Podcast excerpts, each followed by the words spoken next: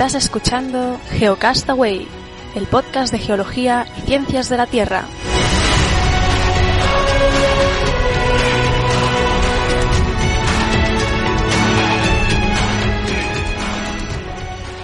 Saludos, genófragos del mundo. Bienvenidos a Geocastaway, el podcast de geología y ciencias de la Tierra, en su edición semanal. Hoy es 6 de mayo del 2016 y, como siempre, Vicente, ¿qué tal? ¿Cómo estás?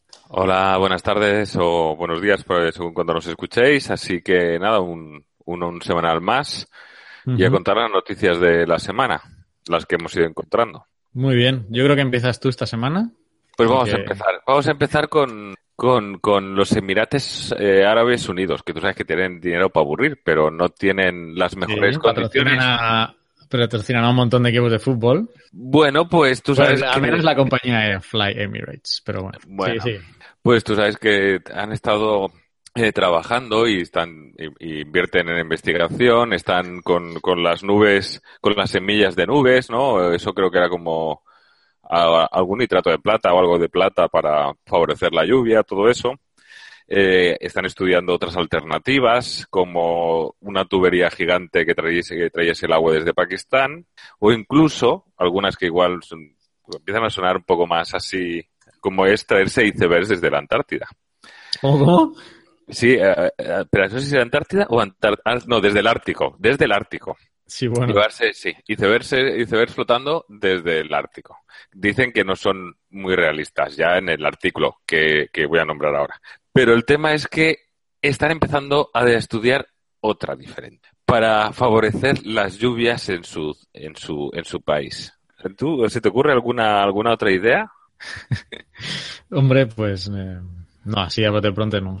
Pero bueno, me imagino que vas a decir algo muy descabellado. No, no, no es descabellado. ¿Cómo, digamos, cómo se producen las, precipita- las precipitaciones, ¿no? Que, que el aire este se satura en agua, si se encuentra una montaña, una cordillera, eh, las nubes tienen que subir por, por eso y cuando suben, Ay, por de presión, ay, que ya creo que sé por dónde vas. Pues están estudiando, un, proyecto de estudio de que se van a gastar 400 mil dólares en investigar esta idea de construir una montaña de 1,2 millas de alto, lo cual es algo menos de 2 millones, de, de 2 millones, de 2, 2 kilómetros, 2.000 metros de alto. Para favorecer precisamente eso, ¿no? Están estudiando el caso de Holanda, que es un país muy llano, pero que claro, está muy cerca ahí, que tiene unas condiciones climáticas totalmente diferentes. Y, y tienen ya hecho el presupuesto y todo solamente en 230 billones de dólares, ¿eh? 230 mil millones de dólares. Supongo que serán al cambio unos 150 mil millones de euros, una cosa así. Eh, pero, ¿qué te parece la idea? ¿Eh? Como, que, es decir, tienes lógicas. Como concepto tiene lógica. Pero te voy a decir algo. A esta mañana precisamente acabo de ver que Arabia Saudí ha suspendido pagos a los que están construyendo el AVE. Eh, o Pero sea eso que- se puede no sé porque, cómo van a pagar eso. bueno, pero igual han suspendido pagos porque no están contentos. El, el, el, yo creo que el AVE a la Meca es un tema súper interesante en el sentido de que un tren de alta velocidad que tiene que tener unas condiciones de seguridad con el viento, la arena y la posibilidad de dañar las vías y, y los, los raíles y a la propia maquinaria del tren es un reto de ingeniería importante.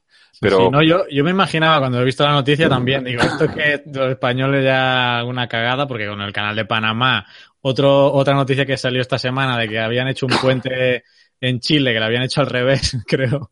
Y digo, pero no, no, la noticia decía que por los bajos precios del petróleo. del petróleo. Sí, sí. Así que bueno, no sé. Pero, Pero, bueno, bueno. montar una montaña de cartón piedra o qué. Pues no, no tengo idea cómo van a hacer una montaña de dos kilómetros de alto desde de la nada. Pero eso no especifica. Pero va a ser interesante, que decir que desde la cantidad de políticos que podemos enterrar dentro de la montaña hasta, hasta saber cuántas cosas podemos hacer con, no, eso sería bueno, ¿no? ¿Qué queréis meter dentro de la montaña que abramos dentro de mil años? ¿Eh? Ahí Como podría ser- pues, pues sí, sí, ¿no? Creo que, que sería interesante. Pero bueno, ahí va, va- no, a ver si sale alguna noticia más. Es una noticia del Washington Post, ¿eh? Quiere decir que la No, no, pondremos sí. en, en, en, en el link en- con, con el vídeo. Pero que es yo quiero leer ese, ese estudio de 400.000 eh, ¿qué dólares. Yo quiero, yo quiero leerlo. Esperemos que no se le hayan encargado a, al Instituto NOS, pero así que, pero bueno. Eh, continúo. Y, y justo me parece curioso que desde la estación internacional, eh, voy a compartir una imagen, porque fíjate qué foto han colgado desde la estación eh, internacional. Mira la vista de Tenerife, espectacular.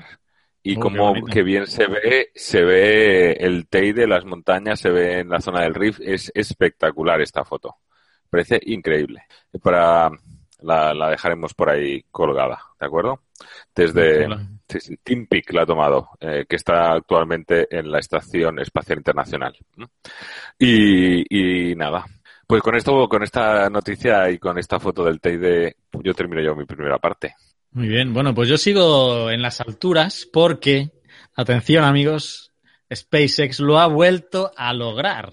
Sí, señores, SpaceX ha hecho un nuevo lanzamiento, en esta ocasión para poner en órbita eh, un satélite japonés, creo recordar, y ah, después de ponerlo en órbita, veo que no se está compartiendo la- el vídeo, algo está pasando. No, con- se ha, se ha cortado, se ha cortado, no se llega a ver. con el YouTube aquí. A ver, vamos a intentar compartirlo otra vez.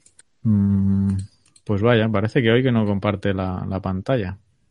Mi gozo en un pozo. Bueno, voy a contaros eh, en pantalla negra, porque hoy no sé qué ha pasado entonces con, con la- esta parte de compartir la pantalla, el screen share de Hangouts. A ti te funcionaba, pero a mí no me está funcionando.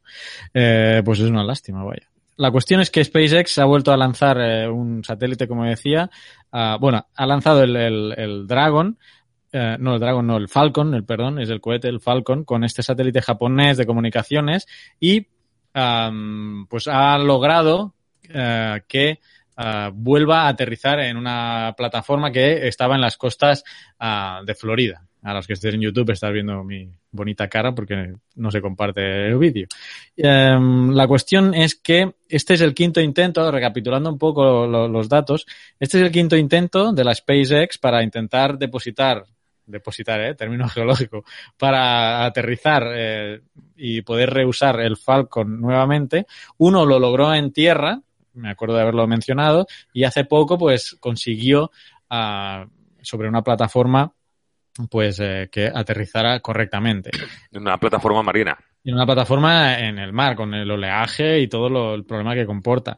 Y esta, esta acción todavía es un poco pues eh, más complicada, porque en el, primer, in- en el primer intento logrado, con éxito, venía de dejar una carga en la Estación Espacial Internacional.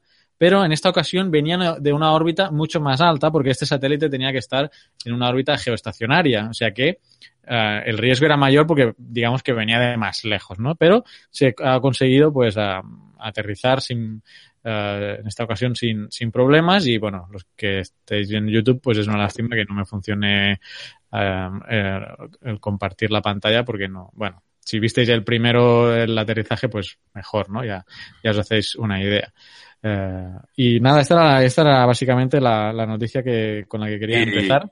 ¿Y no leíste lo de la Dragon, que están pendientes de adelantar eh, plazos para ir a Marte? No, me acuerdo que lo mencionaste, pero no. Ni he buscado la noticia, ni en mi lector de noticias me ha caído la, Eh, algún eh, post al, al respecto. He de decirte que también estuve leyendo una noticia sobre Tesla Motors, eh, sobre un poco sobre la demanda, sobre el peligro de morir de éxito de Tesla Motors y, entiendo, y Elon Musk que va detrás, entiendo. De hecho, ha hecho dos cambios bastante importantes, creo que en su organigrama jerárquico de de- de- de- dentro de los directivos de la compañía, porque ahora mismo se tienen que estar endeudando mucho para poder construir, digamos, las fábricas y todo para, para poder fabricar todos los coches que ya tienen apalabrados o tienen solicitados pedidos. O sea, que, que digamos que la empresa tiene tanta demanda y tiene que crecer tan rápido que tiene que se está endeudando de un dinero que no tiene. Y se está puede ser digamos que los inversores no lo ven claro todavía ¿eh? todo lo que está relacionado con, con Elon Musk. Esperemos que, que salga adelante pero bueno. Bueno, al menos SpaceX eh, va Lo- lo- lo- digo porque no sé yo si Tesla Motors puede acabar tirando también de, de- de la parte de SpaceX pero no sé a ver Veremos. Yo estaba leyendo que están implementando en España ya varios lugares ¿eh? de recarga. de de- recarga Eh, había dos y creo que, que sí pero bueno conforme vaya aumentando. Leí yo una noticia, pero me pareció un poco fake. La verdad es que no lo sé, que era como la era la historia de uno que tenía un Tesla, un Tesla Motor, un coche, y lo maravillosa que era la vida, y todo era tan de color de rosa para él, eh, era me sonaba como esas cosas que son como medio ficción, medio publicidad, y no, no, por eso no lo, no dije nada, pero lo encontré por ahí, lo estuve leyendo y era todo como súper mega fantástico con su Tesla. Y está en el tema de las baterías, que yo no, no he seguido el tema de cerca, pero también sería interesante, mira, esto me lo voy a apuntar, para ver cómo han ido las ventas, porque recuerdo ya que se puso a la venta aquella mega batería de, de, de Tesla y no, no sé cómo ha estado funcionando, la verdad. Pero que yo sepa, aquí, aquí en España estaba regulada, ¿eh? que no se podía comprar. ¿no? Sí, sí, sí. Bueno, sí, pero está para... un extra, un extra sí, de que, que ya no, Pero que, que son, una, son las baterías que sí que utilizan, creo que, o, o, la base de esas baterías parecida es lo que utilizan los, los vehículos, los coches. Muy bien. Continúa, continúa. Sigue. Que estamos, no, nos no, estamos ya... yendo. Sí, no, no, lo de SpaceX, sí, sí, era lo de SpaceX, ya había terminado. Ah, pues voy a continuar yo, voy a continuar yo con la NASA también, vamos a seguir por ahí y con, con ya van presentando y van sacando imágenes, voy a compartir, voy a compartir para aquellos que nos puedan ver, si a mí me deja. Eh, ha presentado el, un nuevo telescopio o, o parte del proceso de fabricación de un nuevo telescopio que dicen que va a dejar en, va a poner en ridículo, va a dejar en ridículo a Hubble. Es lo bueno de la tecnología, que sabemos que va avanzando y que va así. Eh, por supuesto, lo que más le llama la atención es que está recubierto de oro cada una de, de eso, pero se va a llamar, el telescopio se va a llamar James Webb. Eh, están, son unos espejos con forma de celda de panel de abeja de, de, de, recubiertas de oro. Creo que la base, no sé, lo, lo tenía por ahí. Eh, se espera lanzarlo en el 2018. El coste de este telescopio, que dicen que tiene el tamaño de una pista de tenis, es de unos 10 billones de dólares. Lo digo porque me llama la atención. Estamos hablando de 10.000 millones de dólares. Eh, la montaña que querían los de Emiratos Árabes, estábamos hablando de 230, es decir, 23 veces más. Pero bien. Eh, y que obviamente es el resultado del trabajo conjunto de la NASA, de la Agencia Espacial Europea y de la Agencia Canadiense del Espacio, y que está conformado por 18 eh, espejos que tienen esa forma medio cóncava, que van dando esa forma medio eh, cóncava, eh, del tamaño más o menos de una mesa de café, de unos 21 kilos, y que están hechos de berilio y recubiertos con oro vaporizado para, para optimizar la reflexión de la luz infrarroja. ¿Qué nos va a permitir la luz infrarroja? La luz infrarroja nos permite ver a través de nubes, polvo, bueno, y todo eso, y lo que consideran que nos va a dar información del cosmos. Eh, dicen que se, se puede considerar, ya sabéis, ¿no? Cuando van mirando más allá, lejos de nuestra galaxia, que están viendo como nuestro pasado. Entonces lo consideran como, en ese sentido, una máquina del tiempo. Pero bueno, y que eso que obviamente va a dejar eh, atrás a la información del Hubble y, y, que va a dar, entiendo que un montón de nueva información a todos los científicos del mundo y, y, para revelar los secretos del universo. Así que nada, para el 2018 el proyecto está en marcha, van sacando imágenes, van sacando ya cosas definitivas y seguimos.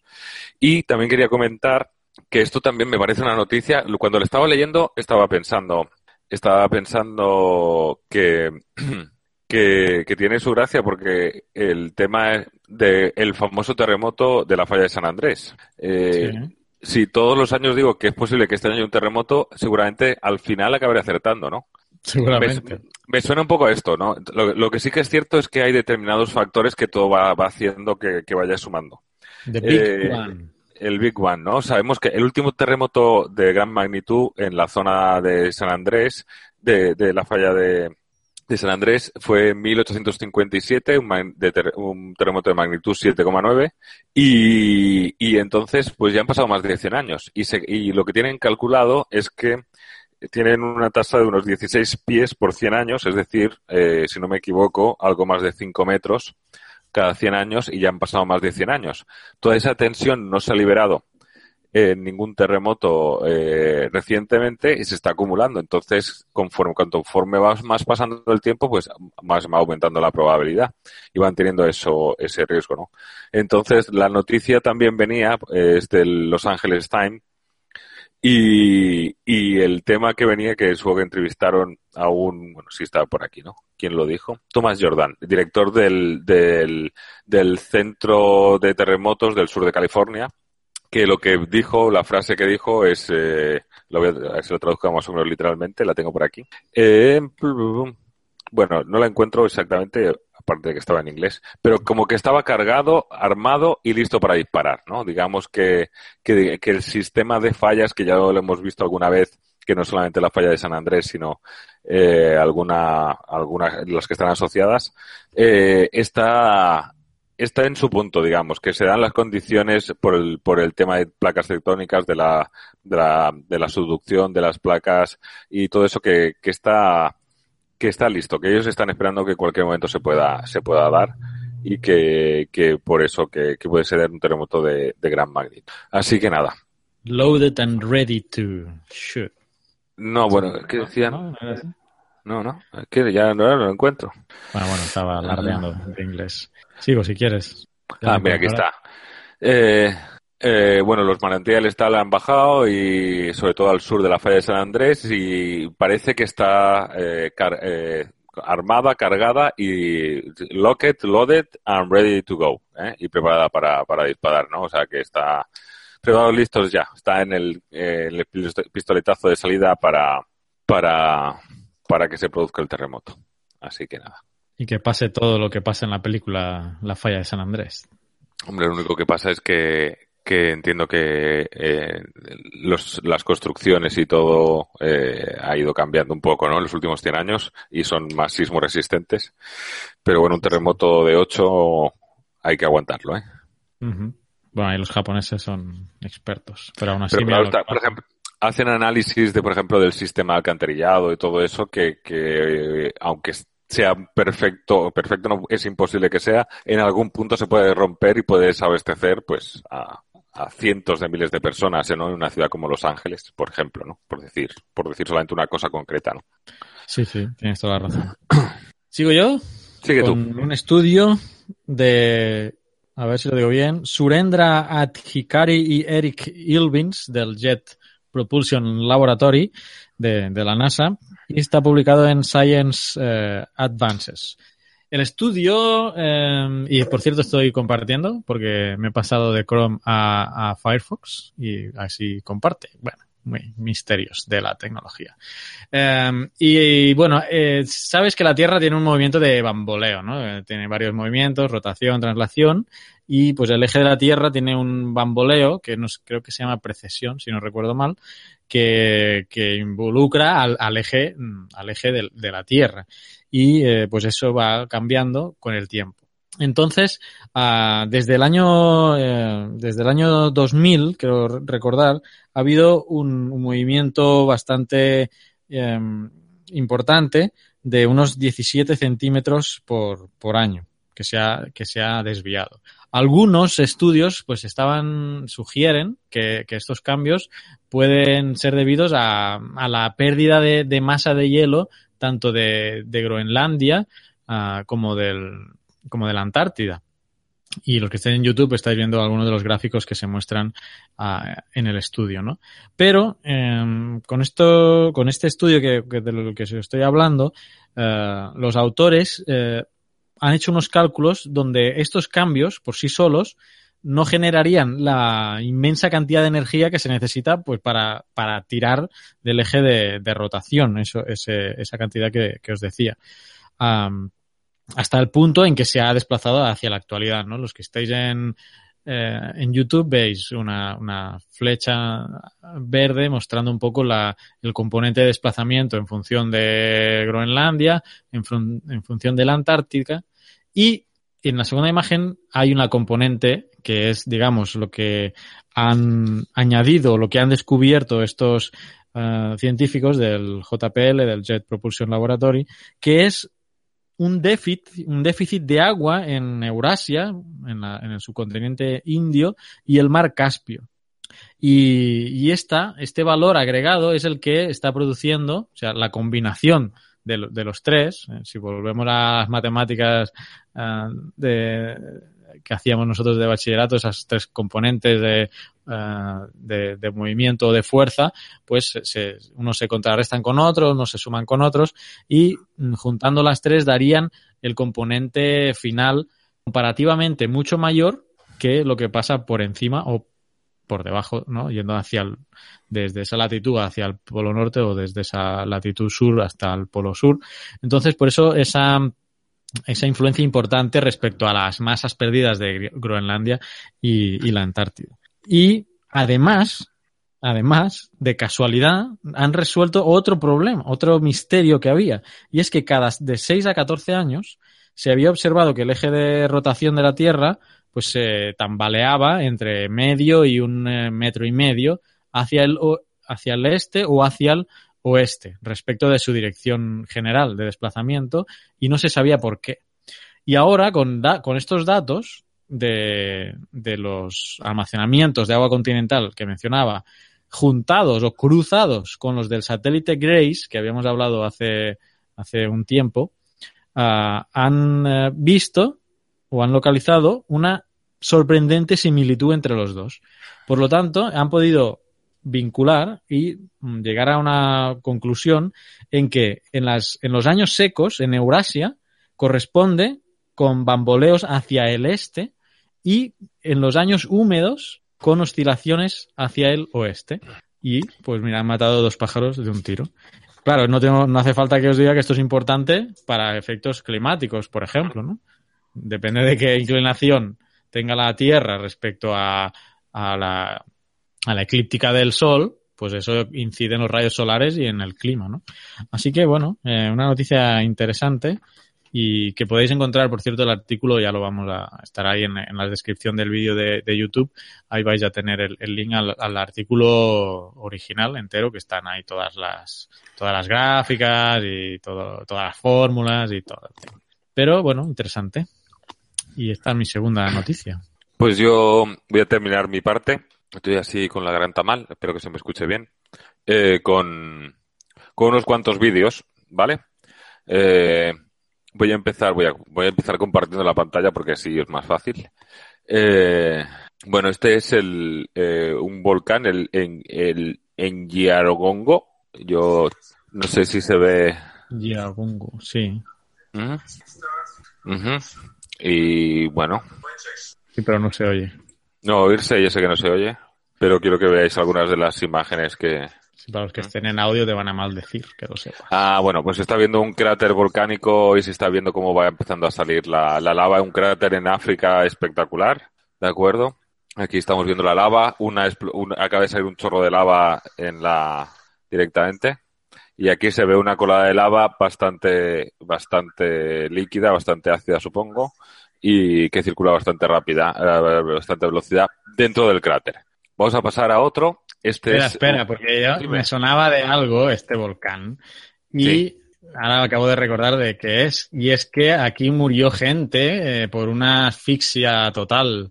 Ah, este es el exacto, es un, este era el pico que cuando que tenía un lago, que el lago se vació, salió todo el CO2 y se cayó por la por la ladera asfixiando el CO2 a el CO2 no, el CO, el CO, el monóxido de carbono a las poblaciones que estaban el, al pie de la, de la montaña, ¿no? Ah, vale, vale. Pues lo he estado buscando y no he encontrado. He estado, justo ha sido lo he pillado antes de, de empezar.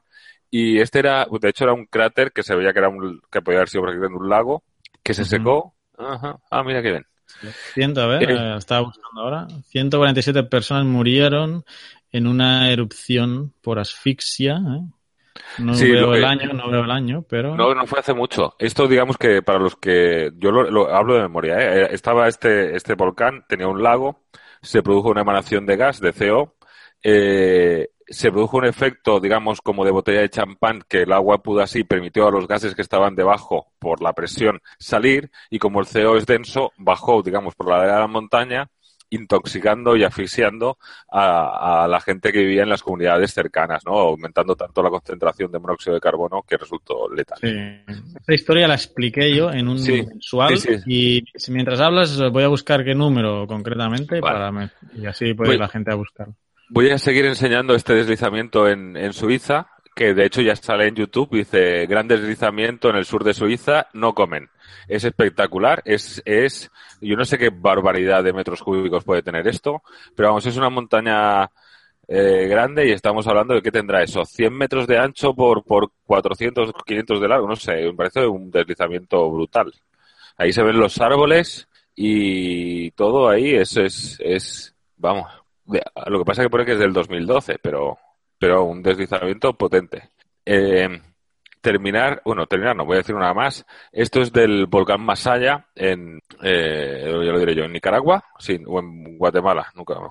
Masaya, en Nicaragua. En, Nicaragua. Sí, yo estaba, yo estaba ahí, yo estaba, yo estaba ahí, pero no estaba así cuando yo estuve. Y, y pero es un volcán que se puede visitar. Tiene, tiene unas, eh, tiene unas galerías, tiene, ¿cómo se llama?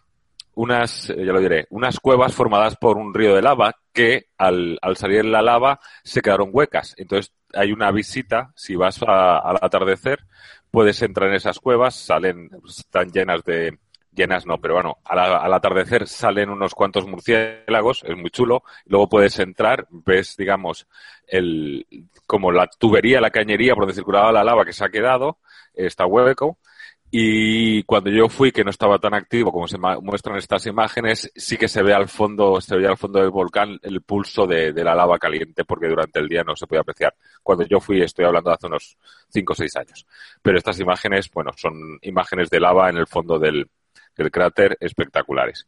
Y para terminar, esta vez sí, quiero enseñaros esta foto. Esto es un deslizamiento, pero no es un deslizamiento cualquiera, es un deslizamiento en una montaña de basura en Guatemala, por eso me había confundido yo con lo de Guatemala, porque esta noticia de Guatemala es una montaña de, los que estáis viendo en YouTube, veréis a las personas de pie en la parte de arriba del talud de la montaña de basura. La montaña de basura tendrá también 50, 60, 100 metros y murieron cuatro personas. ¿eh? Y esto es, esto es una montaña de basura. Esperemos, para enlazarlo con la primera noticia, que la montaña que construyan en Emiratos Árabes no sea de este tipo. Pero bueno, tampoco es, tampoco nos extrañaría si, si fuese un vertedero. Eh, y yo con esto he terminado. Vale, bueno, estoy intentando buscar el volcán, el, episodio donde hablaba de esto, pero ahora mismo no, no, lo encuentro. Mm, voy a terminar, voy a terminar con la, con la última noticia que tengo yo también, que es sobre el sonar. No sé si has oído esta noticia, yo creo que ha salido en los medios de, de comunicación y mm, la cuestión es que ha habido una mezcla y el sonar es un, yo no he estado nunca, creo que es un, como una, un movimiento, un festival, de, música, Una música electrónica, ¿no? O, bueno, de todo tipo, no sé. La verdad es que desconozco.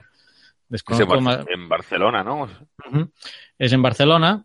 Se produce cada, cada año, en esta ocasión del 16 al 18 de, junio, pone aquí. Y eh, va a haber, si es que no lo ha habido ya, eh, ahora no sé las fechas. Aquí pone, estoy en la página web de ellos y del 16 al 18 de junio del 2016. Entonces supongo que eh, pues va a estar eso ahí en el futuro. La cuestión es que van a presentar una obra que se llama Earthworks y una instalación de semiconductor para sonar planta y algunos de los de, los titulares hablaban de eh, sonidos geológicos en el festival sonar, ¿no? Y ha habido ahí una conjunción entre ciencia y arte. Eh, concretamente estamos hablando de dos artistas británicos, eh, Ruth y Joe, que van a hablar de la evolución geológica de la Tierra. No me ha gustado que la noticia pone hasta el antropoceno, señores, todavía no se ha probado eso, o sea que, pero bueno, para, supongo que lo han hecho para vincular un, un poco el tema de la... Vamos ganando adeptos. Sí, sí, sí. Bueno, es como de la magnitud de Richter, que todo el mundo lo usa, pero está mal. Eh, ¿Ves? Me has desconcentrado porque... Pero para los que no estáis viendo, estoy viendo una imagen que supongo sea de la exposición, que es como una especie de corte geológico, una corte así, pero que sería como, como un cuadro, una pantalla continua súper chulo. La verdad es que tiene muy, tiene muy buena pinta, ¿no? Sí, mira, te leo de aquí, de la propia página. Se trata de cinco pantallas de gran tamaño dispuestas en zigzag que sirven de soporte para esta instalación de vídeo multicanal. Proyecta gráficos animados de alta definición que representa el movimiento de los estratos de la Tierra hasta el más mínimo detalle. Capas que se funden y separan en un movimiento constante, etcétera. La, aquí se ha tenido la, ¿Dónde, ¿Dónde estaba eso cuando teníamos que hacer los cortes a mano eh, ahí en la carrera? Pero bueno, está bien. Sí, sí. no, que decía que se ha, se ha tenido la, la, la participación de, de, profesores de la, de la Universidad de, de Barcelona, concretamente de, de, Albert, de Albert Casas, y mm, bueno, pues eh, para el tema de, de, la obtención de datos uh, de una gravera del CORP, pone aquí, gracias a, ¿eh? Gracias a un proyecto científico previo, o sea, de datos obtenidos ya en una gravera del CORP de la Fundació Soriguer en Balaguer. Y eh, pues a partir de... Soriguer es una constructora catalana, que yo sepa. Uh -huh. Pues tiene una, funda una fundación, una fundación y pues en esta gravera del CORP como que se han ido uh, captando los sonidos de toda la, la actividad uh, humana que, que, ha, que ha estado llevándose a cabo uh, ahí, ¿no? Hemos medido, la, aquí estoy unas declaraciones, hemos medido las vibraciones que se producen en el corp como consecuencia de la actividad extractiva de los materiales de las gravas con un conjunto de sensores y herramientas electromagnéticas para que el grupo de artistas transforme esas vibraciones físicas del antropoceno. Esto no me gusta, pero bueno. Uh, esto es lo que ha añadido. Y también hablan de geotecnólogos. No lo había oído esa palabra antes. ¿Un geotecnólogo? Mm, bueno, pues nada. Yo creo, yo creo que Oscar y tú entráis en esa, en esa definición de geotecnólogos. Yo no soy tan tecnológico como vosotros, pero vosotros eh, sí. No, pero que no la había oído así mencionada en una noticia. No. Había oído bueno, pues de geólogos, ya. hidrogeólogos, geomorfólogos. Pero que ya, ya, ahora ya eres otra cosa más, eres geotecnólogo. Uh -huh. Bueno, habría que buscar exactamente qué es esa definición. Y bueno, nada más. Eh, hasta aquí, a ver, estoy compartiendo todavía. Estaba buscando el link de esa de esa noticia del volcán del Congo, porque sí que me acuerdo perfectamente que hablé de, de esta noticia en, eh, en un mensual y bueno, no lo encuentro. Eh, lo buscaré y lo pondré en las notas del, del ahí en YouTube, en las, en las notas del eh, programa. Mira, yo, yo creo que si algún oyente lo, lo encuentra, debería participar en el sorteo de la camiseta y la biografía de Isaac Newton. bueno, está bien. No lo estoy buscando, o sea, lo voy a encontrar porque no. A ver, aquí tengo uno del lago Nios. Este. ¿Puede ser que sea de otro lado y me haya confundido? Puede ser, puede ser, pero a mí me suena. Uh, lago Nios. ¿Y este cuál es? El lago Nios. El número 36 de enero hablábamos del lago Nios, que no sé yo si es, es, me estaba confundiendo. Da igual. Eh, dejémoslo aquí, nos hemos pasado del tiempo y nos volvemos la semana que viene, ¿no? El día jueves seguramente, jueves 13 de mayo. Uh, pues nada, aquí os esperamos con nuevas noticias y probablemente, no quiero confirmarlo, con algún cambio en la publicación de noticias porque Delicious últimamente está fallando, no sé qué han hecho. Han hecho una actualización de la web, pero las apps pues las han dejado un poco mal. Y ya os informaremos la semana que viene si el nuevo sistema está funcionando.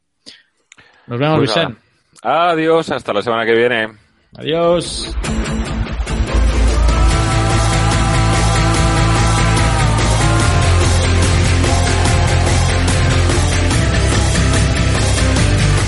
Envíanos tus comentarios, preguntas o sugerencias a geocastaway.gmail.com. Puedes escribirnos en nuestra web geocastaway.com. Búscanos en Facebook y en Twitter. Y escúchanos también a través de iTunes, Evox o Miro.